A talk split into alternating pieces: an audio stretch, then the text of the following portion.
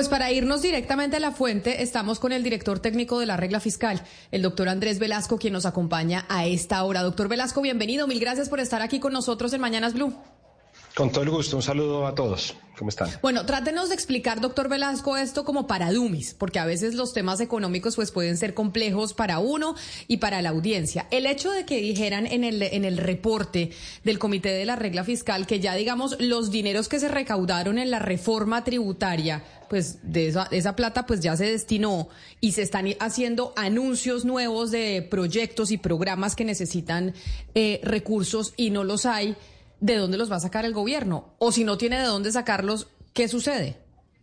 Sí, eh, la, preocupación del, comité empieza explicándose en el, pronunciamiento desde el punto de vista del gasto. Eh, y un poco la reflexión ahí es, mire, el gasto eh, está aumentando y está aumentando a un ritmo más acelerado del que han aumentado los ingresos, que han subido bastante porque hemos tenido dos reformas tributarias bastante fiscalistas en los últimos dos años, en 21 y en 22. Entonces, ese nivel de gasto ya llega a unas cuantías importantes, son niveles eh, que son, que son récord. Em, eh, a los economistas, cuando estamos hablando de temas fiscales, nos toca poner las cosas en proporción del ingreso que los colombianos generamos en un año, que, que, que lo llamamos el Producto Interno Bruto. Por eso hablamos siempre como porcentaje del PIB. Entonces, ese gasto eh, descontando el pago de intereses, descontando el pago al Fondo de Estabilización de Precios de los Combustibles, en 2022 eran 16.1 puntos del PIB. Eh, un punto del PIB hoy en día son 15 billones de pesos. Entonces, 10% eh, del PIB son 150 billones de pesos. Entonces, ustedes ya se dan cuenta un poco de las magnitudes en las que hablamos. Entre el 22 y el 23 creció y en el 23 ya no eran 16.1, sino 17.6 lo que se programa para el 24 son 19.5 y se programa a un, número más alto para el, para el 2025, 19.8. Entonces, la primera preocupación que expresa el comité es con respecto a, ese, a esa tendencia de gasto, que tiene que ver con unas reglas de juego que los colombianos tenemos con respecto a las transferencias a las regiones, a cómo financiamos el ICF y el SENA, unos, unos pagos que son inflexibles, es el 90% eh, que requieren los gastos, pero tiene que ver también con una parte que es flexible eh, y que nos preocupa porque se programa decreciente y eso consideramos que es difícil de que ocurra. Señor Velasco, em, para tratar de poner esto en términos en que, en que lo podamos entender con, la información que tiene el ciudadano del común en el día a día, pensemos en el ejemplo que yo estaba poniendo hace un momento, el anuncio que hizo el presidente Petro este fin de semana de pagar a los jóvenes para que no maten, pues fueron esas sus palabras. Eh, esto, por supuesto, tiene unos costos. Más temprano, el ministro del Interior explicaba eh, que si es un millón de pesos y son cinco mil jóvenes solamente en Buenaventura, pues obviamente la matemática es, simple. Cuando ustedes hacen el análisis eh, como comité de la regla fiscal y escuchan unas declaraciones como estas, ustedes dicen ¿Eso pone en riesgo el cumplimiento de la regla fiscal? ¿A eso nos estamos refiriendo cuando estamos levantando esta alerta o eso ya está dentro de lo que está contemplado y por ende la ciudadanía tendría que entender que, pues, que eso está garantizado? Sí, Claudia, la realidad es que no sabemos qué está dentro del techo que ellos tienen. Ellos tienen un techo de gasto que cumple con la regla fiscal. Eh, y vamos a saber qué tiene ese techo de gasto. Eh, vamos a empezar a saber el 15 de julio, eh, o sea, en en cinco días, ellos publican, el gobierno publica el marco de gasto a mediano plazo y a finales de mes vamos a tener una idea del presupuesto general de la Nación del 2024. Lo que sí nos preocupa es que vemos que existen una cantidad de pretensiones de gasto y no hay mucho espacio. No hay mucho espacio. El gobierno nacional va a tener que hacer un ejercicio de priorización, de asignación de recursos muy juicioso para poder quedarse por debajo de ese techo de gasto que implica el cumplimiento de la regla fiscal. Porque eh, la realidad es que, eh, pues, digamos, todos estos programas nuevos, eh, pues tendrán que ir a, digamos, al debate político de cuánto se les asigna, pero existen otros. Nosotros ahí, por ejemplo, resaltamos el hecho de que las reformas que se están discutiendo en el Congreso no están explícitamente incluidas dentro de esos techos de gasto. Y estamos hablando de, recursos que podrían superar perfectamente los 10 billones de pesos anuales. Entonces, no vamos a saber, sino hasta finales de este mes, vamos a empezar a conocer qué es lo que cupo y cuánto, cómo se programó. Profesor Velasco, en esta tarea suya de contar al país qué se puede gastar, qué no y qué se debe priorizar, yo también me pregunto si de pronto eso que está estrechando la posibilidad de nuevas cosas es provocado por el pago del servicio de la deuda. Eh, uno ve acá los números y para el próximo año en el anteproyecto, en teoría el proyecto es de 435 billones. Y para contar a los oyentes, el, el servicio de la deuda costará 103, es decir, de cada cuatro pesos de presupuesto, uno va destinado al servicio de la deuda. Eso es mucho, poco, le preocupa, pensando en el futuro del país y del fisco, ¿cómo ve esa situación? Pues es, preocupante. El, comité ha, venido llamando la atención sobre, esas, sobre esos niveles de endeudamiento y es precisamente el nivel de endeudamiento eh, el que persigue el comité que se, que se disminuya en el tiempo. Y la preocupación un poco de lo que vimos en el marco fiscal es que la senda de disminución de deuda que nos permitiría pues, reducir ese servicio la deuda eh, se, se, pospone y se pospone de forma importante frente a lo que nosotros eh, teníamos en el plan financiero que se presentó a finales del año pasado y en el marco fiscal de mediano plazo que se presentó en el, en el, año, en el año anterior. Entonces, em, eh, nosotros estamos observando que en Colombia se están pagando intereses, digamos, de, de, de cerca de cuatro y medio puntos del PIB. Eso es, haga de cuenta que en un hogar el, el 25% del ingreso normal del hogar se fuera en pagar intereses. Es unas, unas cuantidades que son muy importantes y que restringen la capacidad del Estado para obviamente gastar en otras cosas. Pero la deuda hay que pagarla y lo que tenemos que procurar es generar las condiciones para que pronto podamos pagar menos menos deuda y gastar más en otras, en otras cosas. Lamentablemente la, la pandemia nos dejó en una situación fiscal que, que, que, que es crítica, y así la describimos nosotros en el documento, eh, y, había, un plan, y estábamos relativamente conformes con ese plan hasta la publicación del marco fiscal de mediano plazo, que nos muestra unos, unos gastos que son muy elevados, que, el comité sugiere que se revisen para que sean más moderados y que sean que se ajusten un poco más a la, realidad de los ingresos.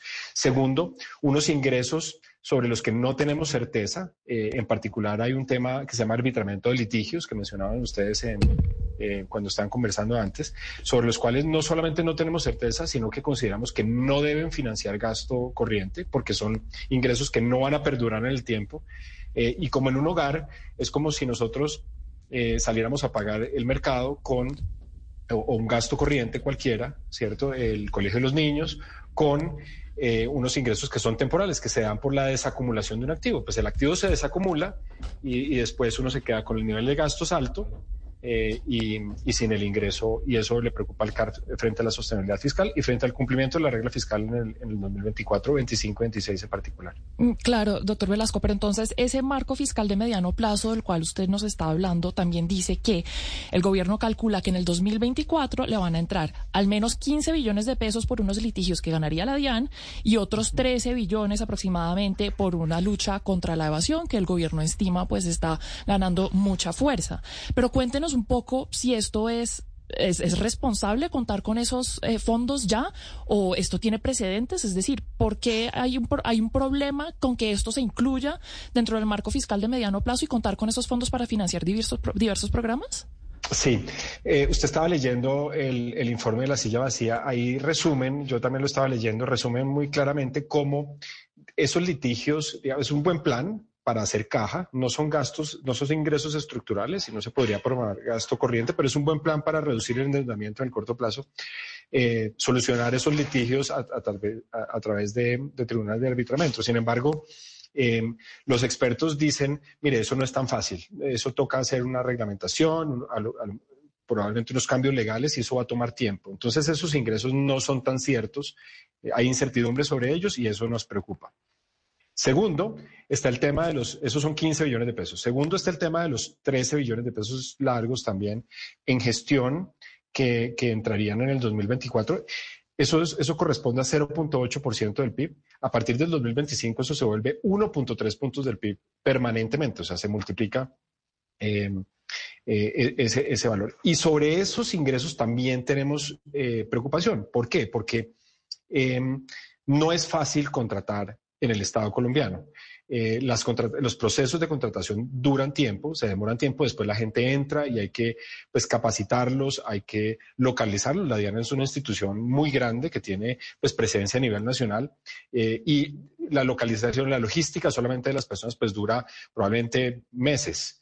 Eh, entonces, contar con esos recursos es complicado eh, en el corto plazo, pero además encontrar las personas es complicado. Fíjese que eh, nosotros ahí en el informe ponemos que la DIAN, por ejemplo, tenía una planta temporal de mil, mil personas y, solamente tenía pues, cerca del 55% de, de, las, de, de, esas, de esas plantas temporales cubiertas. Había una vacancia como del 40, como del 40%. Igual hoy en día la planta de la DIAN, que son como 11 mil personas, hay unas 6 mil personas eh, aproximadamente que, que, hay puestos vacantes, digamos, puestos libres. Eh, entonces nos preocupa que esas personas capacitadas existan, que las encontremos geográficamente en los lugares en donde las necesitamos, que las incorporemos, las capacitemos y se vuelvan productivas para conseguir los ingresos que son muy altos y en la medida en que esos ingresos no aparezcan, pues vamos a tener eh, presiones fiscales adicionales sobre, sobre un plan que ya está muy, muy, ajustado. Doctor Velasco, en este año nos hemos eh, despertado de los colombianos cada mes con un aumento significativo de la gasolina. De hecho, en este mes eh, de julio subió 600 pesos. Esto era antes motivo de manifestaciones largas en las calles eh, del país. Y una de las explicaciones que ha dado este gobierno y que incluso han dado los eh, economistas técnicos como usted es que es necesario eh, que suba la gasolina en ese monto porque no podemos seguir subsidiándola, porque ese es uno de los más grandes gastos que ha tenido la nación precisamente para tener un déficit.